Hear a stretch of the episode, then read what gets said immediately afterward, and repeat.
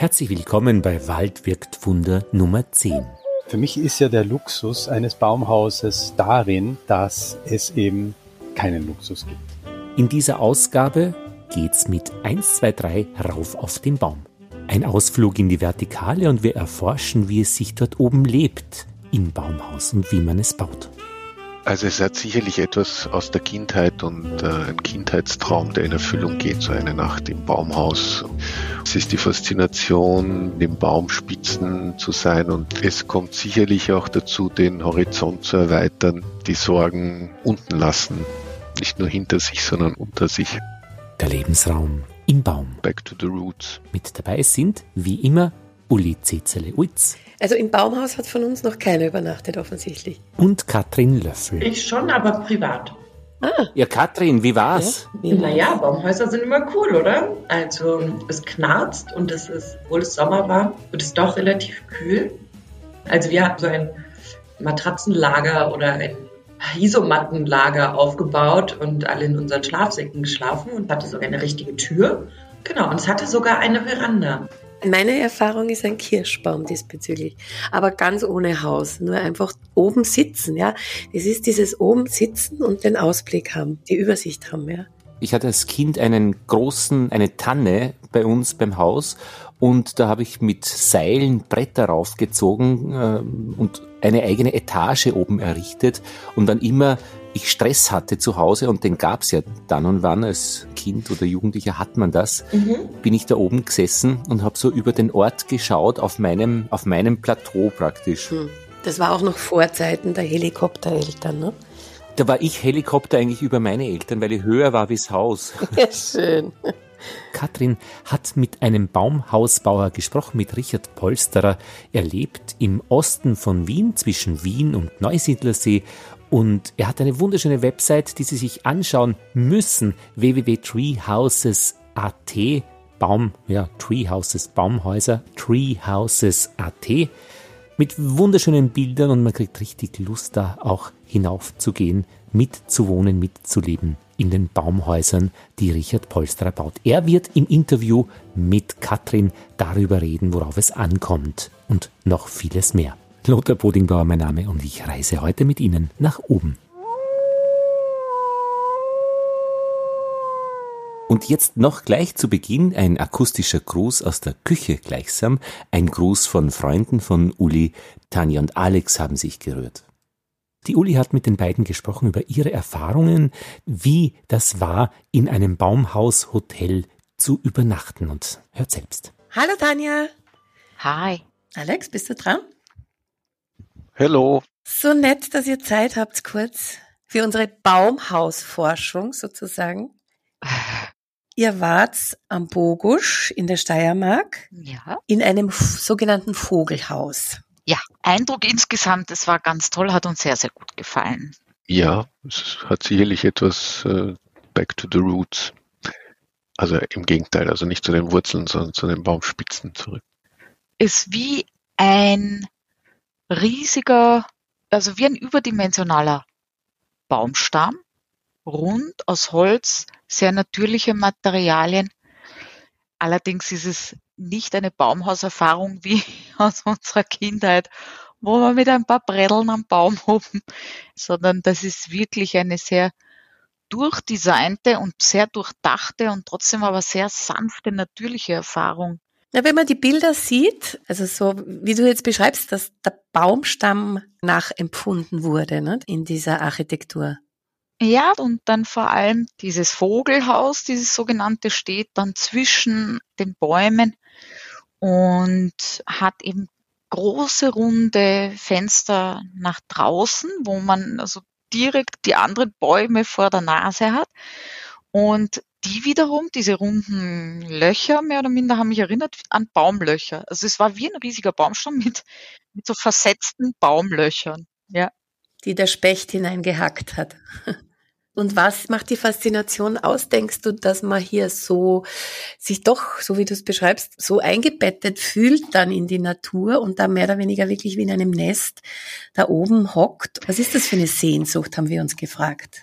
Hm nach der Ursprünglichkeit oder dass man einfach einmal also gerade wir als Stadtmenschen, eine andere Aussicht haben. Wir schauen zwar hier auch ins Grüne, aber äh, weiter entfernt. Und wenn man dann so unmittelbar umringt ist von Bäumen, und vor allem sich auch die Zeit nimmt, mal einfach nur zu sitzen und zu schauen, hä?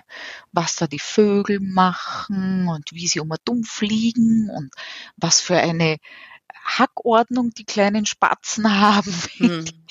Das ist witzig, weil sowas ähm, beobachten wir sonst hier nicht, weil man geht spazieren, man geht auch vielleicht auch in den Wald spazieren, aber dass man wirklich irgendwo vielleicht drinnen in einem Bett liegt oder in, gemütlich in einem Sessel liegt und dann wirklich sich die Zeit nimmt oder die Zeit hat, da das so im Detail zu beobachten, das war sehr nett. Da sind wir wieder so bei der Achtsamkeit, das kann ich mir gut vorstellen. Würdest du es wieder machen? Ich würde sehr gern. Allerdings dann zum Beispiel in einem Baumhaus, das tatsächlich vielleicht in einen riesigen Baum gebaut ist. So wie wir es vielleicht eher noch aus unserer Erinnerung haben, nur natürlich geschlossen und so, dass man tatsächlich drin vielleicht auch übernachten kann. Ganz, ganz so mutig sind wir ja dann doch nicht mehr, dass man einfach im Freien auf drei Bretteln am Baum irgendwo oben übernachten. Ja, so dürfte es aber eh nicht sein. Also die, die Hotellerie lässt sich da jetzt immer mehr Dinge einfallen. Da gibt's unglaublich schöne, sehr einfache, aber am zweiten Blick dann natürlich eigentlich sehr luxuriöse Varianten an so Baumhäusern. Ja, das würde ich sehr, sehr gerne mal ausprobieren. Habt ihr da schon was im Auge? Informiert haben wir uns noch nicht, aber es äh, fällt einem ja immer wieder zu. Also es gibt äh, ein, zwei wirklich Baumhaus, Baumhaus-Hotels in Österreich, Ressorts. Und wir hatten das früher mal auch überlegt gehabt mit den Kindern gemeinsam, aber die sind jetzt in dem Alter, wo das, glaube ich, weniger cool ist. Aus dem Nest. Aus dem Nest Flücke geworden. Und tschüss, die Kinder. Genau. Also ich habe ja mit dem Herrn Polsterer gesprochen, er ist Baumhausbauer und ich fand total schön, dass er so philosophisch an die Sache rangegangen ist. Also er ist natürlich Handwerker in erster Linie, aber Baumhäuser, das ist wie so ein Luxuswunsch, um dem Luxus zu entkommen. Irgendwie. Mhm. Also niemand braucht ein Baumhaus, wirklich. Und trotzdem möchten es aber gerne Menschen haben. Und sie sind so, ja, also zum Entfliehen des Alltags oder um der Natur näher zu sein, um die Perspektive zu wechseln und diese Philosophie, die dahinter steckt oder dieses Gefühl, was dahinter steckt, darüber haben wir viel gesprochen. Mhm. Was, was löst Baumhaus bei dir aus? Also, wenn ich zurückdenke, definitiv begonnen mit meinem ersten richtigen Bewohn- oder ja, nutzbaren Baumhaus habe ich im Jahr 2013. Das ist also nicht so lange her. Aber dem ging natürlich äh, eine Geschichte voraus die ich Ihnen gerne erzähle, wenn Sie wollen. Auf jeden Fall, schießen Sie los. Ja, also ich bin von klein auf immer in der Natur gewesen, natürlich in meiner Freizeit. Meist irgendwie im Zusammenhang mit dem Jagen, mit meinem Vater zusammen und entsprechend auch Freunden, Gleichaltrigen und so weiter. Und da haben wir natürlich schon unsere Lager und so weiter in den Bäumen auch teilweise irgendwelche Bretteln hineingebaut. Ähm, und später bin ich dann Tischler geworden als Erwachsener und habe sehr lang der Tischlerei gefrönt, bis ich dann eben vor neun bis zehn Jahren plötzlich mit meiner Lebensgefährtin zusammen den Plan hatte, ein Baumhaus zu bauen. Und das ist dann einfach entstanden in diesem Jahr, 2013, glaube ich. Und äh, siehe da, es war so eine schöne Arbeit und hat so viel Spaß und Freude gemacht mit einer Gruppe Freiwilliger, meinem Sohn und ein paar anderen Leuten, ähm, dass ich mir gedacht habe, ich sollte das eigentlich hauptberuflich oder hauptsächlich machen. Ich betrachte es ja auch nicht als Beruf, sondern als Leidenschaft. Das Lager kenne ich auch. da musste ich gerade dran denken, dass äh, wir hatten kein Lager auf dem ha äh, auf dem Baum, im Baum, aber ähm, diese Lager im Wald, die kenne ich auch. Das hm. war eine schöne Zeit. Das verstehe ich, dass man da anknüpfen möchte wieder. Hm. Aber ihre Baumhäuser heutzutage haben nichts mehr mit ein paar Brettern im Baum zu tun. Das sind wirklich schon Luxusbaumhäuser, oder? Das finde ich übertrieben, aber ich äh, widerspreche Ihnen ungern, weil für mich ist ja der Luxus eines Baumhauses darin, oder liegt darin, dass es eben keinen Luxus gibt. Also, dass man dort offline geht, dass man keinen Strom hat, nicht mal Heizung meistens. Natürlich sei es jedem unbenommen, dort Strom hinzuleiten und sich einen Heizstrahler hinzustellen oder gar einen Holzofen. Aber für mich ist eben genau diese Verminderung. Dieser Verzicht? Diese Reduzierung, nicht? Ja, Verzicht. Also, es ist für mich kein Verzicht. Also, das, da, wo man sich selbst viel mehr spürt, ist natürlich dann, wenn man das Internet nicht dabei hat und keine Medien und also diese ganzen Annehmlichkeiten nicht. Und wenn man vielleicht ein bisschen friert und sich eben damit auch anfreunden muss und dadurch einfach der Natur einfach näher ist. Sie gehen an das Thema Baumhaus sehr fast philosophisch heran und das spürt man jetzt auch, wenn Sie das so beschreiben. Ja, kann man sagen. Wobei das kommt einfach ganz zufällig. Das, das ist für, für mich ganz automatisch. Das ist jetzt nicht so, dass da ein großer Plan dahinter steht oder irgendein Marketing oder irgendeine Maschinerie, sondern das, das ergibt sich beim Tun, ja, dass man, dass man einfach, wenn man im Baum herumklettert, allein bei der, beim Machen des Baumhaus, beim, beim Errichten schon äh, Hochgefühle hat, weil man im Baum herumklettern darf als erwachsener Mann. So, es hat sicher auch ein bisschen was mit Kindheitsträumen oder Erinnerungen oder sowas zu tun. Und plötzlich darf man das als erwachsener Mann machen mit Freunden und Gleichaltrigen und denkt sich unfassbar, das hätte ich mir nie träumen lassen, dass das quasi in meinem Alter noch so Spaß macht und dass ich das eigentlich jetzt als Beruf habe. Für mich spielt es auch eine große Rolle von einem Kasten, den man in ein viereckiges Zimmer stellt, zum Entwurf eines Baumhauses, das draußen ist, das den Witterungsbedingungen ausgesetzt ist, das sich dem Baum anpasst. Ich habe ja auch so tolle Dinge gesehen, wo dann Äste durch das Baumhaus wachsen, also dass man das Baumhaus so drumherum gebaut hat. Und äh, all das ist ja eine ganz andere Herangehensweise, oder? Das ist richtig. Und das ist einfach intuitiv. Ich sitze nie über einem Zettel und zeichne. Wenn, dann sind es vielleicht ein paar Skizzen und ein paar Rechnungen, wenn ich nicht so schnell im Kopf rechnen kann, um zu wissen, welche Längen ich brauche von irgendwelchen Materialien. Aber im Grunde ist es so, ich schaue mir den Baum an und weiß schon nach ein paar Minuten, was geht und was nicht. Und das schlage ich dann den Kunden vor. Und die Kunden haben eben vielleicht nicht alle diese Vorstellungskraft, weil sie einfach die Erfahrung nicht haben. Und ich habe mir einfach schon hunderte Bäume danach angesehen, ob und wie ein Baumhaus oder ein Hochsitz darin Platz finden könnte oder wie man den dort befestigen könnte. Ich schaue mir den Baum an, gemeinsam mit den Kunden, dann lassen sie mich meistens eher allein, da brauche ich ein bisschen Zeit, um das auf mich wirken zu lassen und die verschiedenen Optionen und Ideen einmal gegeneinander abzuwiegen. Man muss einfach dann auch rigoros gewisse Optionen streichen, auch wenn sie noch so verlockend wirken, wenn man sich denkt, man, da könnte man ja noch eine zweite Leiter machen und dann noch höher hinaus, weil da oben in der nächsten Astgabel, da gibt sich ja wieder eine tolle Möglichkeit, ist dann oft besser, das zu lassen. Aus zwei Gründen. Erstens wird es vielleicht zu gefährlich für die Kinder oder die Menschen, die das benutzen. Und zweitens kann ja auch sein, dass der Baum dann da oben zu stark dem Wind ausgesetzt ist oder diese zweite Plattform und solche Gegensachen. Äh, solche Dinge schlage ich mir dann einfach vor Ort schon aus dem Kopf.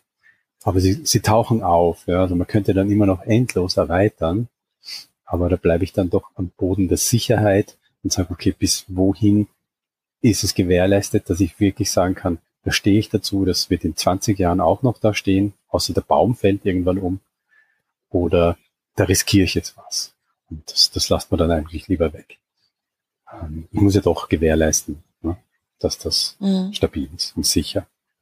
Aber das ist noch immer nicht die Herangehensweise. Jetzt waren wir ja mal beim, beim Abfühlen des Baumes, in welcher Höhe, an welcher Stelle. Dann überlegt man, ich mache immer zuerst mal eine Plattform. Das heißt, im ersten Schritt überlege ich mir, wie, in welcher Höhe, wie groß, in welcher Form könnte die Plattform sein. Und erst im nächsten Schritt, wie ist eine allfällige Baumhütte da drauf zu stellen. Natürlich muss man sich schon bei der Plattform diese Gedanken machen, aber man muss sich noch nicht unbedingt über die Form und die Qualität der Hütte Gedanken machen. Man kann sagen, okay, an der Ecke wäre es optimal und dann baut man mal die Plattform. Weil erst dann kann man sich mit den Kunden auf der Plattform noch einmal ein Gefühl dafür bekommen, wo die Hütte am geeignetsten wäre. Weil erst wenn man oben ist, sieht man den Blick und die meisten Kunden trauen sich jetzt nicht auf eine sechs Meter hohe Leiter oder so und können das vorher schon bestimmen. Und dann erst entscheidet man, in welcher Lage, in welcher Drehung dieses Baumhaus steht, wo die Fenster sind, wo der Eingang ist und so weiter.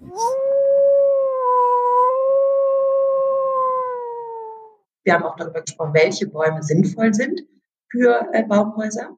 Das Baumhaus wird bei ihm vom Baum getragen. Ja. Mhm. Mhm. Aber es ist ja trotzdem eine zeitlich begrenzte oder baut er oder richtet er dann immer ein, wenn der Baum dann wieder ein Stück gewachsen ist, dann verzieht sich das doch alles. Wie funktioniert das dann? Das berücksichtigt er schon. Er nimmt auch jetzt keine so jungen Bäume, die er da bebaut sozusagen. Mhm. Was er aber auch macht, ist, dass er quasi jährlich vermutlich nicht, aber er ist regelmäßig in Kontakt mit den Menschen, die von ihm Baumhäuser haben, um eben zu schauen, ob es beim Sturm etwas beschädigt worden ist oder so, oder ähm, dass er ja da immer wieder schaut und sich eben ja einen Überblick holt, ob es noch irgendwo Verbesserungsmöglichkeiten gibt, beziehungsweise Reparaturen anstehen. Ich bevorzuge Laubbäume. Was der Nachteil von Nadelbäumen auch ist, vor allem Fichten, Tannen, ist, sie haben auch im Winter immer eine sehr starke, also gerade im Herbst und so, wo die Herbstwinde sind und die Stürme im Winter, die werden sich das ganze Jahr bewegen, sehr stark bewegen. Gerade die Fichten, die sehr elastisch sind, da gibt es eine große Bewegung in dem Baum. Das wirkt sich alles auf die Konstruktion meiner Plattform aus. Ich möchte also, dass die Plattform möglichst keinen zu starken Bewegungen ausgesetzt ist, weil das einfach unweigerlich irgendwann einmal dazu führt, dass eine Stelle zum Knirschen anfängt oder auch irgendwann einmal bricht oder eine Verbindungsschraube abreißt und so weiter. Und das ist zum Beispiel der Nachteil bei den Fichten oder so.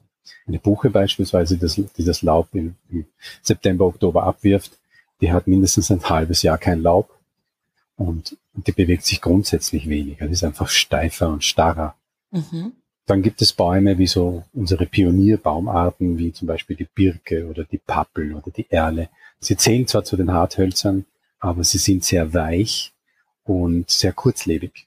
Das heißt, wenn ich in eine Pappel hineinbaue, die schon sehr groß ist, dann weiß ich, die lebt vielleicht nicht mehr sehr lange.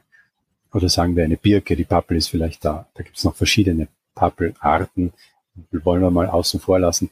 Aber wenn man zum Beispiel eine Birke, eine Erle oder eine Weide nimmt an einem Bach, dann muss man damit rechnen, dass die über kurz oder lang hohl wird oder ein Ast abbricht. Auch wenn der Baum dann gar nicht kaputt ist, aber er ist einfach kein geeignetes Fundament für unsere, für unser Bauwerk. Mhm. Wenn ich irgendwo unsicher bin, habe da ein, zwei Baumpfleger, die kann ich jederzeit kontaktieren, schicke ihnen Fotos oder sie kommen sogar vorbei, machen einen Befund. Das kommt auch vor, dass der Baum befundet wird, bevor ich was baue kostet ein bisschen was und macht sich absolut bezahlt. Also super geeignet wäre eine vitale ältere Eiche mit einem Durchmesser von mindestens 50 Zentimeter, so in der Brusthöhe. Ja. Äh, natürlich, wenn sie ein Meter dick ist, ist mir noch lieber. Kann man auch höher rauf dann bauen. Mhm. Eine Buche, ja, also wenn, wenn man mal eine, eine von diesen riesigen Parkplatanen äh, zur Verfügung gestellt bekommen würde, dann wäre das schon ein Traum auch für mich, da was hinein zu gestalten. Meistens ist es ja so, dass die Menschen in ihrem Garten keine so großen Bäume haben. Natürlich hängt es auch davon ab, was gewünscht wird. Wenn ein klitzekleines Puppenhäuschen gewünscht wird, wo halt die Tochter oder der Sohn halt da oben allein sitzen kann und keine große Plattform nötig ist, dann tut's auch ein kleiner Apfelbaum, das ist schon klar. Aber meistens wollen die Leute schon eine ordentliche Plattform. Ich sag mal fünf mal fünf Meter. Also es sind dann schon 25 Quadratmeter, wo man sich richtig bewegen kann. Da kann man Tisch und Stühle hinstellen. Man kann was auch immer, eine Liege hinstellen oder nichts hinstellen, sich am Boden legen und einfach den Blick genießen. Und in einer Ecke meistens kommt dann noch so ein, so ein Baumhaus hinein. Aber auch nicht immer. Muss man auch dazu sagen. Mhm. Okay, ich habe jetzt ganz viele Fragen noch. Beschädigt denn der Bau eines Baumhauses auch den Baum? Ja und nein. Ich versuche, den Baum so wenig wie möglich zu beschädigen. Für mich bedeutet, den Baum zu beschädigen, wenn man ihm wichtige Äste wegnimmt, wenn man ihn an der Wurzel beschädigt, wenn man ihm die Rinde bis zum Cambium eröffnet, wenn man ihm überhaupt größere Teile wegschneidet oder die, ganzen, die ganze Krone entfernt. Und, und, und. Also ich wurde ja auch schon gefragt, ob man nicht äh, auf diese drei Fichten da im Garten im Eck, dass man die einfach auf zwei Meter abschneidet, so kurz nach dem Erdbloch und, und oben einfach ein Baumhaus draufbaut. Und das sage ich, das mache ich nicht, weil die Fichten werden sterben und in drei bis fünf Jahren bricht ihnen das Ganze zusammen. Und außerdem ist es schade um die Fichten. Und außerdem ist das kein Baumhaus. Es gibt auch ähm, verschiedenste Versuche, die sich wirklich Leute überlegt haben, wie man den Baum möglichst wenig schädigt. Und ich weiß aber nicht, ob das die Weisheit der Weisheit letzter Schluss ist. Meine Methode ist Schrauben. Also, wo es geht, nur Schrauben. Nicht irgendwie den Baum mit Gurten umwickeln oder mit Seilen oder Drahtseilen oder so und Gewindestangen und äh, wird alles gemacht. Und ich habe viele Fotobeispiele davon gemacht und die sammle ich auch, um sie auch meinen Kunden zu zeigen und auch für mich aus Interesse, wo ich festgestellt habe, dass solche Versuche, den Baum zu schonen, eher eine größere Verletzung erzeugen als eine schlichte Schraube.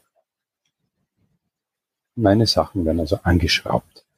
Und ich habe da ein paar Sachen entworfen, die mir das Schlosser schweißt, äh, Befestigungsplatten und mit denen bin ich ganz glücklich.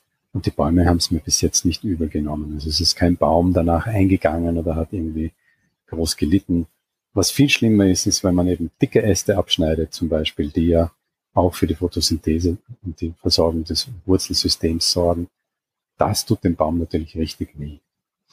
Und was für Holz ähm, würden Sie empfehlen für ein Baumhaus? Also haben Sie eine bestimmte Holzart oder ja. äh, passen Sie das auch immer an? Also ich rede mal von der Plattform. Da ist es, finde ich, sehr wichtig, dass man dauerhaftes Holz nimmt. Äh, bei der Hütte kann man überlegen, ja, dass man da auch günstiger, die Hütte ist ja der wesentlich teurere und aufwendigere Teil des Ganzen. Äh, bei der Plattform nehme ich immer Lärchenholz, und zwar das Kernholz der Lärche.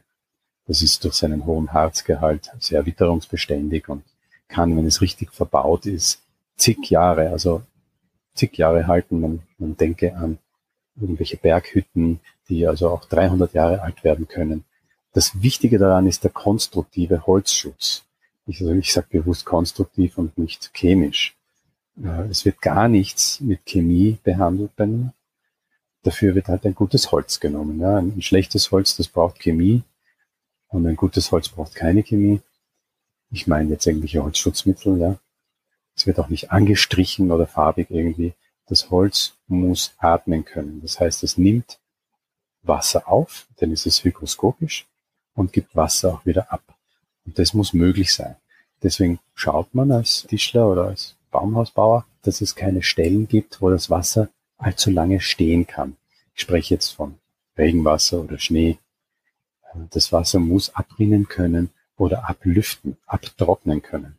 Es sind immer die Stellen, wo das Wasser nicht abrinnen kann, die, wo sich Pilze bilden können. Das ist auch kein Muss, ja, aber es können sich dort bilden und dort, wo sich Pilze bilden, wird das Holz halt sehr schnell von diesen Pilzen quasi aufgefressen und damit ist die Stabilität natürlich beim Teufel. Und eine ganz wichtige Stelle ist auch immer der Kontakt zum Boden. Also in der, in der Umgangsfachsprache wird gesagt, äh, zwischen Tag und Nacht. Das heißt, genau dort, wo irgendwelche Bauteile den Boden berühren würden, dort wäre äh, eine Schadstelle zu erwarten innerhalb weniger Jahre. Auch beim guten Holz, muss man auch dazu sagen. Da, wo die Leiter zum Beispiel am Boden befestigt ist, muss man schauen, dass diese Stelle durch entsprechende Metallfüße geschützt ist. Wir haben jetzt schon das Material Holz mhm. besprochen. Ich habe aber auch Fotos gesehen, wo in Baumhäusern äh, Glas verarbeitet worden ist. Also ich versuche ja möglichst mit Recyclingmaterialien zu arbeiten. Das geht allerdings nur bei der Hütte. Bei den Plattformen muss ich schon absolut stabile Dinge herbeischaffen und die verbauen. Bei einer Hütte kann man auch mal ein altes Holzfenster nehmen, das man irgendwo am Dachboden gefunden hat Aber gehen wir nochmal zurück zu dieser Sehnsucht. Warum ist die so groß? Ich finde das einen schönen Gedanken eigentlich, dass kann doch auch wieder nur mit unserer Prägung zu tun haben, den Ausblick oder den Überblick zu haben, wo lauert der Feind und, das, und, und unser sprichwörtlicher Säbelzahntiger. In meinem Baumhaus konnte ich links bis nach Braunau sehen und rechts nach Ried. Das sind die Bezirkshauptstädte der angrenzenden Bezirke. Also ich bin keine Freundin davon, alles immer auf den Säbelzahntiger zurückzuführen, no. weil ich auch glaube, dass bestimmte Dinge nicht unbedingt mit einem negativen Gefühl verknüpft sind. Das, was mich zum Beispiel reizt an solchen Orten, ist das Alleinsein, das sich zurückziehen aus dem Trubel und ähm, und das ist jetzt egal, ob es eine Hütte auf dem Berg ist, die keine Nachbarn hat, oder eben das Baumhaus. Und dann aber natürlich auch irgendwie so dieser, dieses, da oben fühle ich mich sicher. Ja, vielleicht ist das, ähm, also ich würde es, glaube ich, positiv. Genau, ich wollte gerade sagen, es ist überhaupt nicht negativ, sondern im Gegenteil, da ging es ja ums Überleben. Es geht ja immer ums Überleben. Und wenn man das jetzt abschwächt auf unsere Zeit, dann geht es ja darum, auch mental sozusagen zu überleben. Mhm. Ja? Und da, so wie du sagst, ist ein Baumhaus natürlich ein wunderbarer Rückzugsort. Ich glaube, dass das, was Sie beschreiben, was das für ein Gefühl ist, dass das mehr so an Kindheitswünsche oder Erinnerungen andocken. Deswegen sind das so Herzensprojekte, oder? Ja. Da, da spielt Geld vielleicht weniger eine Rolle. Es, es ist irgendwie so, also ein Baumhaus haben oder sich das leisten wollen, jemanden zu haben, der sich ein Baumhaus, äh, der ein Baumhaus für einen baut, ist ja schon, das braucht man nicht. Ich kann auch leben ohne Baumhaus. Mhm. Aber ich möchte vielleicht nicht. Und ich glaube, dass diese Herzensprojekte, mhm. dass das auf einer anderen Ebene irgendwie passiert. Also sie sind Wunscherfüller in dem ja. Sinne, oder? Ja. Und man muss natürlich sagen, man muss gar nichts sagen, aber man darf sagen, das ist ein Luxusartikel obwohl er eigentlich die archaische Seite des Menschen ansprechen sollte. Es ist ein Luxusartikel, also kein Föhn mhm. und kein Internetzeug oder irgendwie ein Device. So würde ich das sehen. Und ich mache es den Kunden auch leicht. Ich sage denen einen Preis. Das ist keine Verhandlungsbasis. Der pickt. Und wenn sie das haben wollen, dann kriegen sie es zu dem Preis. Und da wird auch nicht herumdiskutiert. Jetzt äh, ein Fenster mehr, ein Fenster weniger, eine Schraube mehr, eine Schraube weniger, sondern es wird einfach so gebaut. Aber ich, ich stelle mir das so vor, wenn man wirklich dieses Gefühl dieses Baumhauses, das man hat, also ich hoffe, dass jede Hörerin und jeder Hörer schon mal in einem Baumhaus war und dieses Gefühl, das man da oben hat, das ist schon unbezahlbar auch. Da ist man irgendwie allein und irgendwie verbunden mit der Welt und mit dem Baum und den Sternen ein bisschen näher und irgendwie zurückgezogen und trotzdem aber nicht einsam. Und das ist so ein, ist ein, so ein schönes Gefühl in einem Baumhaus. Sie sagen es, es ist wirklich, das ist vielleicht auch ein ganz wichtiger Punkt. Auch ich bin überrascht, immer wieder, wenn ich auf meinem Hochstand sitze, ich bin selbst begeisterter Jäger und baue natürlich meine Hochstände in irgendwelche Bäume rein.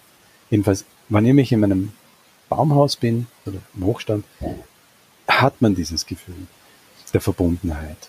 Und man verschwindet irgendwie in den Bäumen, weil die Tierwelt nicht damit rechnet, dass ein Mensch ein Baum ist.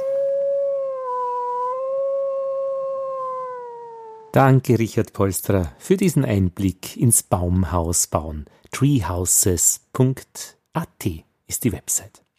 Und wie ist es jetzt bei Ihnen? Lust auf eine Übernachtung ganz oben in den Kronen? Lust auf Tree Camping oder besser gesagt mit etwas Luxus Glamping? Glamour und Camping? Gehen wir wirklich zu den Angeboten der Hotellerie in Österreich. Also was es da mittlerweile gibt an Möglichkeiten, ein Hotel im Baum zu ja. buchen, ist unglaublich. Ja? Die sind buchstäblich aus dem Boden geschossen. Ja? ist fast abenteuerlich, oder? Ich glaube, gerade mit Kids ist das total lustig und spannend auch, oder?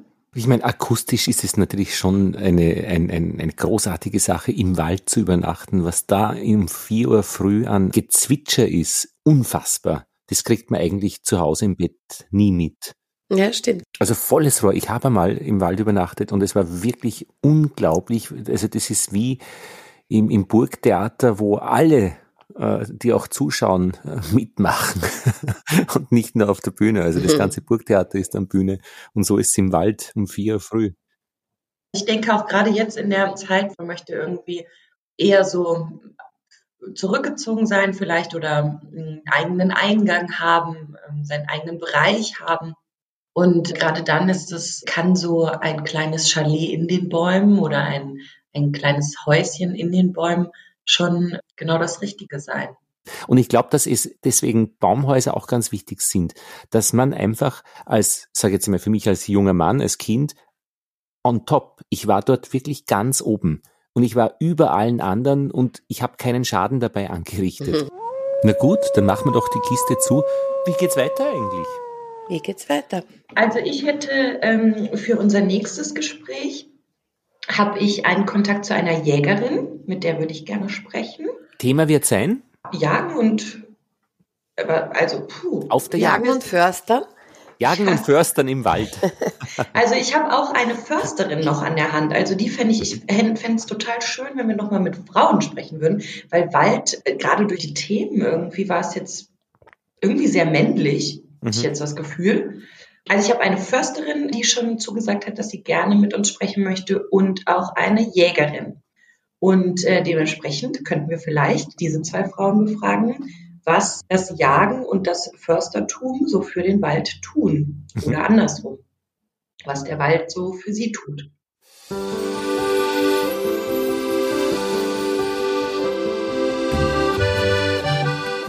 Und das war die zehnte Ausgabe von Wald wirkt Wunder mit besten Dank an alle Beteiligten, die zusammengeholfen haben, dieses Baumpaket zu schnüren. Und jetzt geht's wieder hinunter auf den ebenen Boden.